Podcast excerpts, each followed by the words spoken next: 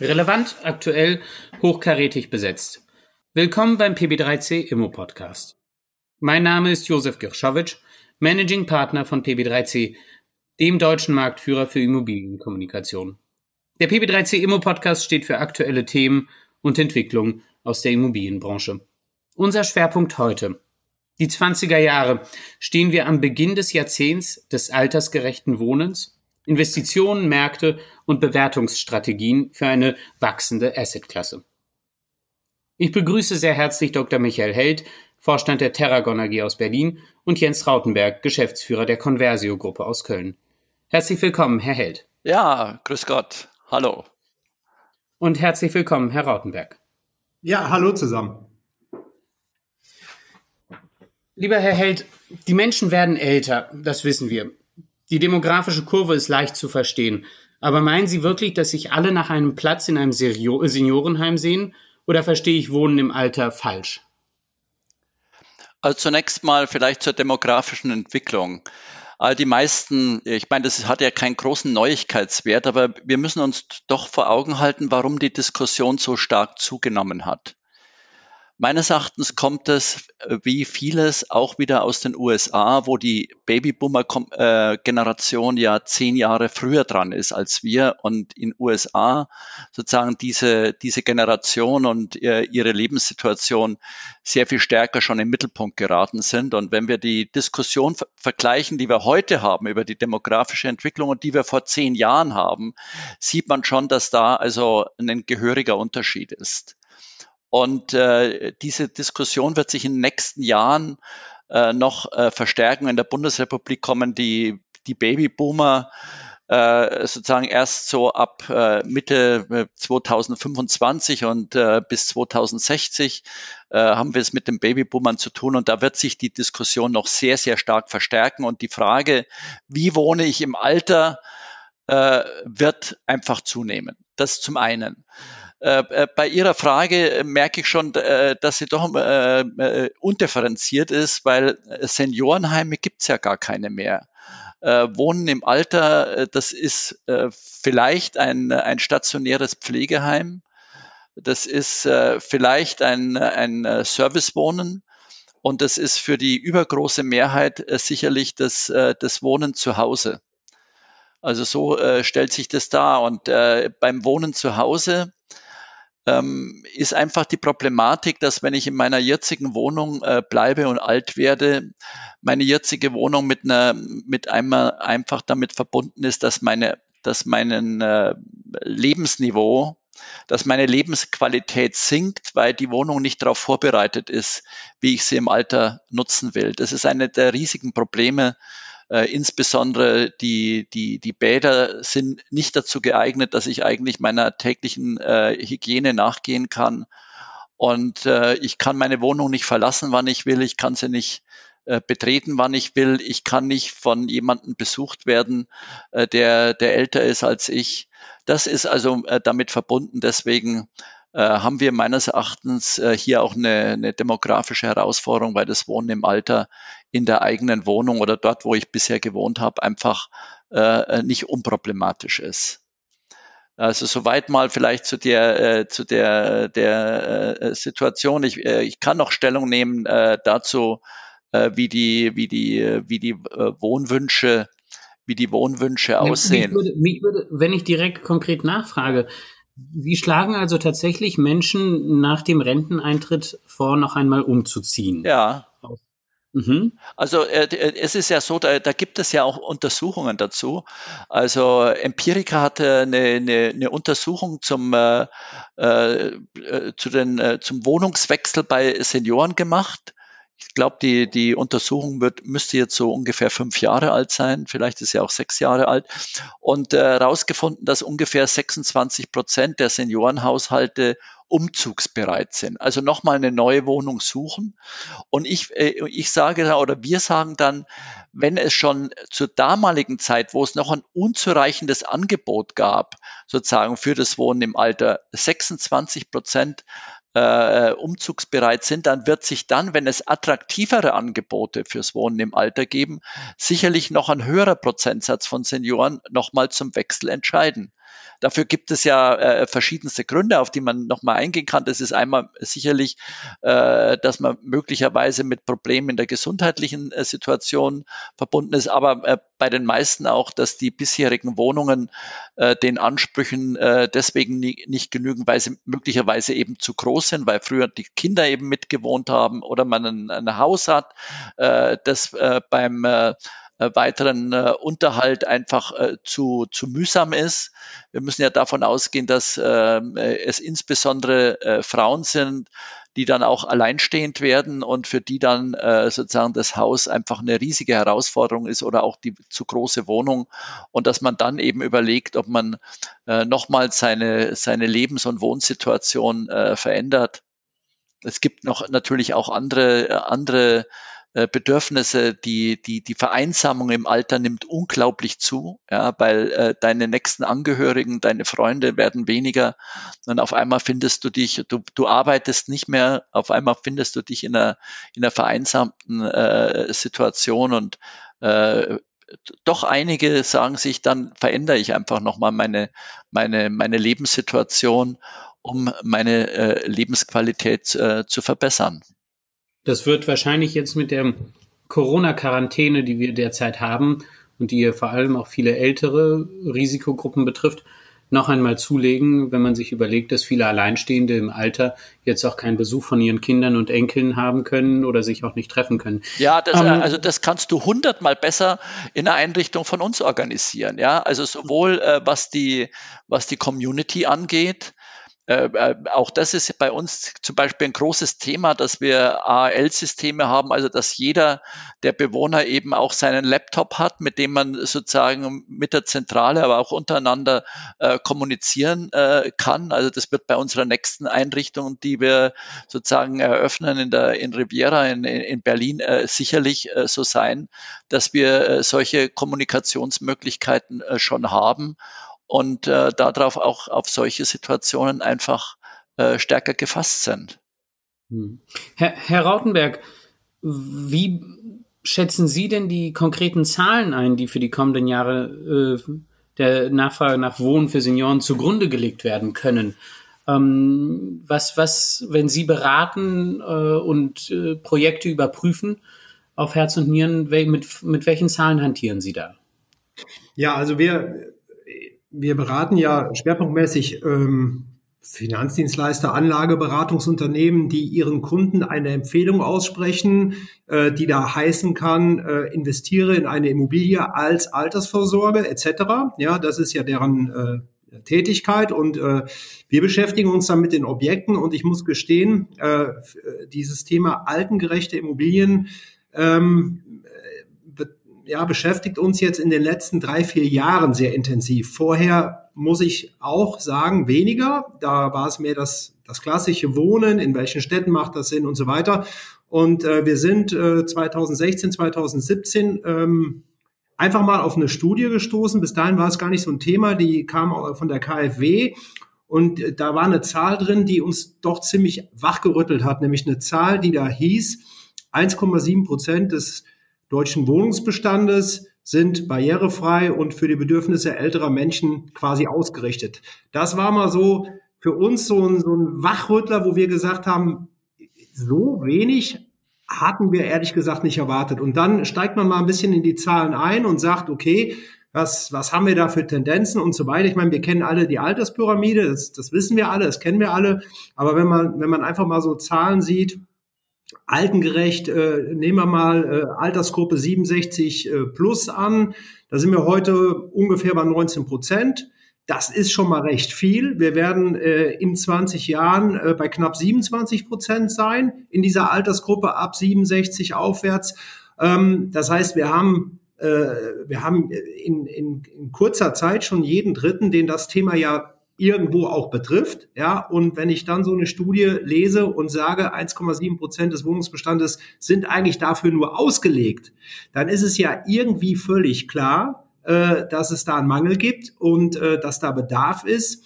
Und jetzt sehen wir es wieder aus der Investorenbrille, dass es natürlich dann auch für Investoren interessant sein muss, sich damit zu beschäftigen. Mhm. Herr, Herr Held, ja, vielleicht, kann, vielleicht kann ich das äh, dahingehend noch, äh, noch ergänzen, ja.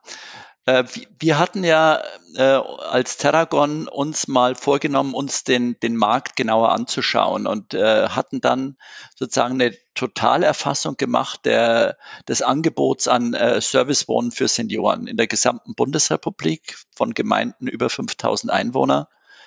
Und äh, da haben, haben wir ja eigentlich äh, dann äh, dieselbe Feststellung gemacht, dass es eben sehr, sehr gut versorgte Gemeinden gibt. Also an der Spitze steht Frankfurt am Main und, und Leipzig und dass es äh, Gemeinden gibt, die absolut unterversorgt sind, nahezu null Angebot an äh, äh Servicewohnen für Senioren gibt. Und auch das sozusagen ist äh, für uns schon auch äh, der Anlass gewesen, zu uns zu fragen, ähm, auf was konzentrieren wir uns eigentlich in unserer Tätigkeit? Also ähm, wir haben äh, daraus den Schluss gezogen, wir konzentrieren uns auf Servicewohnen für Senioren. Wir haben ja früher oder wir haben auch immer äh, sozusagen Pflegeheime und barrierefreie Wohnungen gemacht, aber wir haben gesagt, das ist sozusagen, der Markt zeigt, da ist ein absolutes Unterangebot da und deswegen werden wir sozusagen nicht, nicht links und rechts schauen, sondern uns auf diesen Markt konzentrieren, weil wir hier das äh, größte Unterangebot sehen. Sie sprechen aber von Einrichtungen. Also unter, Sie unterscheiden ganz klar zwischen altersgerechten Wohneinrichtungen ja. und, und dem normalen Wohnen. Ja, das, äh, das ist richtig. Also von was Herr Rautenberg gesprochen hat, das ist zunächst mal äh, sozusagen, welche Voraussetzungen sind sozusagen in der Normalwohnung gegeben und da ist die Zahl äh, sicherlich äh, äh, richtig. Möglicherweise haben wir jetzt gegenwärtig schon etwas mehr sozusagen äh, bei barrierefreie oder barrierearme Wohnungen, weil ja schon ein bisschen Zeit ins Land gestrichen ist und es viele Bauordnungen gibt, in denen so barrierefreie Wohnungen auch schon äh, in einem bestimmten Prozentsatz vorgeschrieben sind im Mehrfamilienhausbau. Aber äh, prinzipiell kann man davon ausgehen, dass wir maximal eine Million äh, sozusagen altersgerechte, also barrierefreie, barrierearme Wohnungen in der Bundesrepublik haben. Und äh, dass wir also äh, sicherlich ein Defizit haben, das, äh, das sich um die zwei Millionen, möglicherweise sogar mehr Wohnungen äh, bezieht. Äh, das Defizit, äh, da könnte man noch mehr erläutern von meiner Seite. Äh, man kann ja nicht nur die Wohnungen anbieten äh, für die Leute, die, Barriere, die bewegungseingeschränkt sind, weil wir haben ja keine Wohnungsbewirtschaftung. Also wer bewegungseingeschränkt ist, bekommt ja keine Wohnung zugewiesen. Also brauchen wir eine bestimmte Redundanz äh, von äh, barrierearmen und barrierefreien Wohnungen, damit der, der sie braucht, auch äh, sie tatsächlich auf dem Markt finden kann. Deswegen ist die Frage, wie hoch ist das Defizit, muss man immer davon beant beantworten, wie kann das marktmäßig organisiert sein. Also kann man davon ausgehen, das sind mindestens zwei Millionen, wenn man von einer Redundanz äh, äh, ausgeht, die man, die man braucht, äh, sicherlich um die vier Millionen Wohnungen. Herr Rautenberg, können Sie da gewisse Regionen oder Standorte bereits identifizieren? Herr Held hat ja gerade gesagt, Frankfurt stehe ganz gut da. Ähm, sehen Sie Nachholbedarf in bestimmten Regionen, die Sie analysiert haben? Ja, also ich, ich denke auch, mir ist, mir ist auch wichtig, mal nochmal darauf hinzuweisen, dass wir, dass wir schauen müssen, worüber wir reden. Also rede ich jetzt über, über betreutes Wohnen, rede ich über Pflegeeinrichtungen, rede ich einfach über altengerechtes Wohnen. Also da, da muss man so ein bisschen unterscheiden. Wir haben ja den Fokus mehr im, im klassischen altengerechten Wohnungen mit möglicherweise ein Service-Level, was quasi noch auf Wunsch gebucht werden kann. Das finden wir ganz interessant. Aber zu, zu den Regionen, also wir haben für uns folgendes Bild, äh, wenn ich jetzt mal Osten, Westen so ein bisschen vergleichen darf, dann, dann haben wir einfach die Situation, dass wir, dass wir ja einfach sehen und wissen, dass im Osten das Durchschnittsalter etwas höher ist als im, im Westen. Das, das ist mal Fakt. Ähm, was wir, was wir auch feststellen, wenn wir jetzt über bestimmte Standorte für altengerechtes Wohnen ähm, schauen, dass wir im Osten eine, eine Zentralisierung haben, die etwas ja weiter fortgeschritten ist aus unserer Sicht als im Westen. Was will ich damit ganz simpel sagen?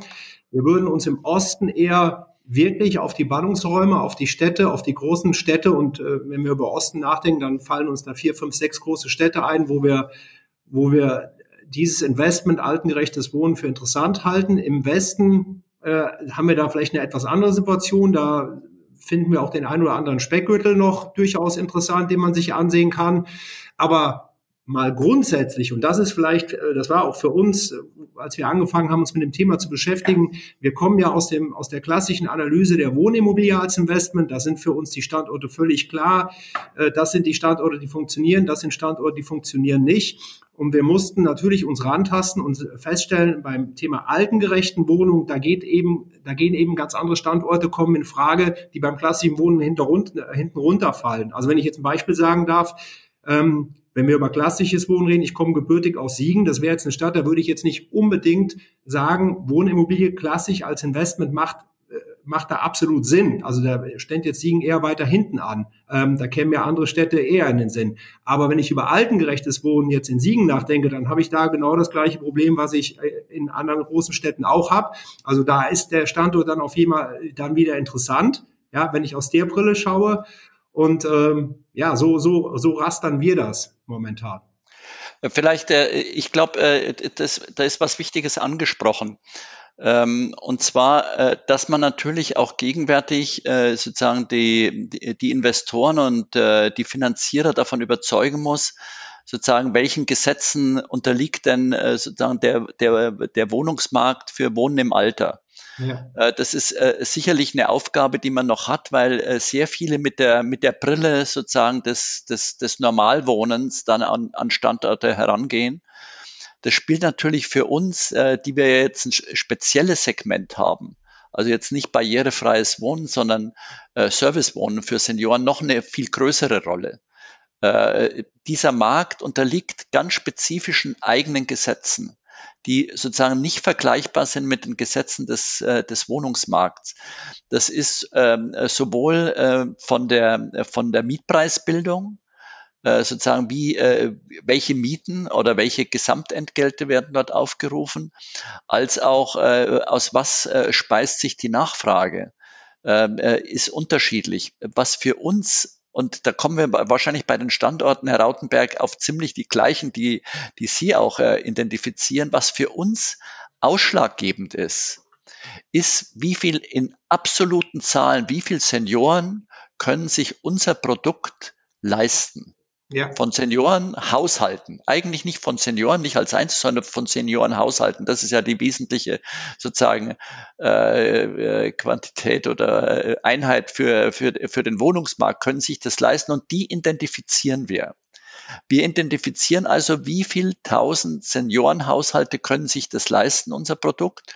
Und dann gehen wir mit einer bestimmten Benchmark ran und sagen, äh, von der allgemeinen Analyse, wie viel im betreuten Wohnen, gehen wir davon aus, jeder 30. oder jeder 50. von denen, die sich's leisten können, die wählen auch dann in Realität sozusagen unser Produktangebot. So gehen wir also äh, gehen wir ran und identifizieren danach auch die die Gemeinden, die die für uns sozusagen attraktiv sind. Und das sind äh, sozusagen äh, in in äh, in den neuen Bundesländern, wo Sie recht haben, sicherlich die Großstädte über 100.000 Einwohner und die Landeshauptstädte, aber im, äh, in, im Westen der, der Republik äh, stellt sich das ganz anders dar. Da sind mhm. es im Grunde genommen fast alle sozusagen Mittelstädte, die sozusagen ein Einzugsgebiet äh, zwischen 100 und 150.000 Einwohnern haben. Und das sind unglaublich viele. Äh, das sind also zwischen 200 und 300 äh, sozusagen potenziellen und attraktiven Standorten, die Sie so auch im, im Westen der Republik identifizieren können. Eine Nachfrage an Sie beide, weil Sie das gerade eben angesprochen haben, dass Sie die Haushalte identifizieren, die sich das Produkt leisten können. Mhm. Das heißt, äh, altersgerechtes Wohnen ist ein Luxusgut? Fragezeichen. Ähm, oder ist das, äh, ist, das, äh, ist das ein Luxusgut aufgrund der Baukosten? Muss ich mir das so vorstellen, dass breitere Türen, keine Schwellen, treppenlose Zugänge, dass das einfach viel mehr in der Umsetzung kostet? Vielleicht, weil man auch mehr Gemeinschaftsflächen braucht. Das heißt, äh, der Prozentsatz, die Quote der einzelnen, der privat genutzten Fläche niedriger ist im Vergleich zu anderen, zu anderen, ähm, zu anderen ähm, äh, Bau, äh, Bauprojekten oder ähm, ist es einfach, äh, gibt es andere Gründe, die das so viel teurer machen? Also da würde ich Herr Rautenberg, Sie erlauben, dass ich antworte. Ja, ich, ich, ja, also ich würde wirklich unterscheiden. Ja, hier äh, es geht einmal um äh, barrierearme, barrierefreie Wohnungen. Äh, äh da hat ja unsere Analyse aus unserer 20-jährigen Bautätigkeit zeigt ja, dass Barrierefreiheit im Grunde genommen keine Kostenfrage ist, sondern äh, in erster Linie eine Planungsfrage. Wir können noch mal auf Einzelheiten eingehen, aber das geht natürlich hauptsächlich um den Mehrfamilienhausbau und bei Mehrfamilienhäusern, bei denen schon von vornherein ein Aufzug vorgesehen ist. Der Aufzug ist äh, sicherlich was Teures, also gehen wir davon aus, Mehrfamilienhäuser mit vier Stockwerken und mehr, wo auch normalerweise ein Aufzug vorgesehen ist. Äh, äh, wie steigern sich da die Baukosten? Und wir sagen, das ist also um ein Prozent. Also vernachlässigbar gering, äh, wenn wir äh, schauen, wie die, wie die Baupreise und die Grundstückspreise in der letzten Zeit gestiegen sind, ist das eigentlich ein Witz, muss man ganz ehrlich sagen, wenn die Mehrkosten um sich 20 Euro bewegen und wir gleichzeitig Grundstückspreissteigerungen in Berlin von in den letzten fünf Jahren von 500 Euro pro Quadratmeter äh, auf, äh, auf 2000 äh, pro äh, BGF oder so gehabt haben. Also äh, ist hier die Preissteigerung oder die Mehrkosten gering. Ähm, also die, die, die verhältnismäßigen die, die, die, Mehrkosten gering. Beim Bestand sind die, die, die Mehrkosten äh, höher. Äh, da, äh, wenn man da den barrierefreien Umbau machen will, dann äh, äh, muss man mehr ausgeben. Vielleicht, wenn ich, wenn ich von der, von der Mietenseite, Sie fragen ja, ähm, Herr yeah. Jovic, ähm, äh, muss man, ist das ein Luxusgut, äh, altengerecht zu wohnen? Ich meine jetzt vielleicht mal gar nicht mit Service Level, ohne Service Level. Es ist ja relativ einfach zu, zu sehen. Wenn ich jetzt in, in Köln äh, hier aus dem Fenster schaue, dann sehe ich halt äh, flächenmäßig in der Masse Bestand aus den 50er, 60er, 70er Jahren. Das sind mhm. vier, fünfgeschossige Bauten. Da sind äh, unfassbar viele, die haben überhaupt keinen Aufzug etc und so weiter. So, das ist die Masse, die ich sehe, wenn ich aus dem Fenster schaue. Und wenn ich jetzt eine altengerechte Wohnung möchte, ja, jetzt nur mal barrierefrei, Aufzug äh, und die Tools, die, die Herr Held eben schon ähm, angesprochen hat, breitere Türen. Also so, wenn ich mir das jetzt hier wünsche, dann äh, gucke ich aus dem Fenster und stelle fest, die Masse der Wohnung, die ich jetzt hier sehe, hat das nicht. Also passiert ja Folgendes, die wenigen Angebote, die es gibt, die das haben, sind dann eben auch neueren Baujahres oder sogar Neubauten. Und dann werde ich selbstverständlich feststellen, dass das ähm, teurer anzumieten ist als die Wohnung um die Ecke, äh, die auch im Moment schon knapp ist, aber äh, die jetzt äh, 60er Jahre ist und eben nicht altengerecht. Also selbstverständlich ist das dann ist das etwas teurer, das muss man einfach fairerweise so sagen und das kann ich mir dann leisten oder ich kann mir das nicht leisten. Das, da ist was dran, das stimmt natürlich. Ja, ich meine, äh, äh, ganz ehrlich, also wir, äh, ich, ich hake noch mal ein. Also das ist einmal die Frage der, der Barrierefreiheit der Wohnung. Äh, das ist sozusagen im Bestand sicherlich äh, äh sozusagen teurer. Also nach der, nach der KfW-Studie, auf die sich, glaube ich, auch Sie, Herr Rautenberg, beziehen, waren die durchschnittlichen Umbaukosten ungefähr bei 20.000 Euro pro Bestandswohnung und die führen natürlich zur Barrierearmut, aber noch nicht zur Barrierefreiheit. Ja. Und irgendwo ist natürlich die Frage, äh, sozusagen, führt es dann zu einer Steigerung der Miete? Wir empfehlen ja, es sollte keinen Unterschied geben in der, in der Miethöhe also, oder einen unmerklichen Unterschied in ob äh, barrierearm äh, oder nicht barrierearm äh, weil äh, im Grunde genommen die, die, Wohnungen den gleichen Leuten angeboten werden müssen. Sie können heute nicht sagen, ich habe eine barrierearme Wohnung und dann darf die nur der bewohnen, der, der bewegungseingeschränkt ist. Das ist sicherlich in der Praxis nicht umsetzbar und deswegen auch die Forderung, dass im Grunde genommen alle Wohnungen, die neu gebaut werden, äh, zumindest in Mehrfamilienhäusern barrierefrei äh, sein sollen, damit da eben auch diese Redundanz da äh, ist. Und die sind eben so teuer, wie gegenwärtig Neubauwohnungen eben sind, eben teurer als, als, der, als der Bestand. Äh, bei, bei unserem Produkt ist es ja so, das ist ja wiederum ein anderes Produkt. Das ist ja, was wir als Premium-Produkt bezeichnen, nicht als Luxusprodukt. Äh, wir sagen, unser Produkt kann, können sich ungefähr 25 äh, bis 30 Prozent der deutschen Haushalte äh, leisten.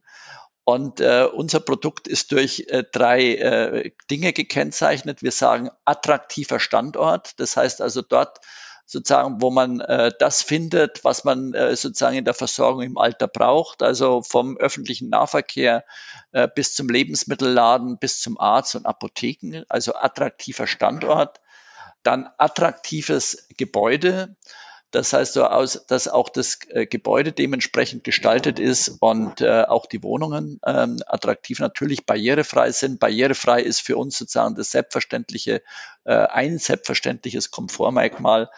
Und was wir dann weiter sagen, auch attraktive Services. Sozusagen, was braucht jemand an Services und Hilfsangeboten, um wirklich als Hochbetagter noch autonom sein Leben zu bestimmen. Das ist für uns die Kernfrage.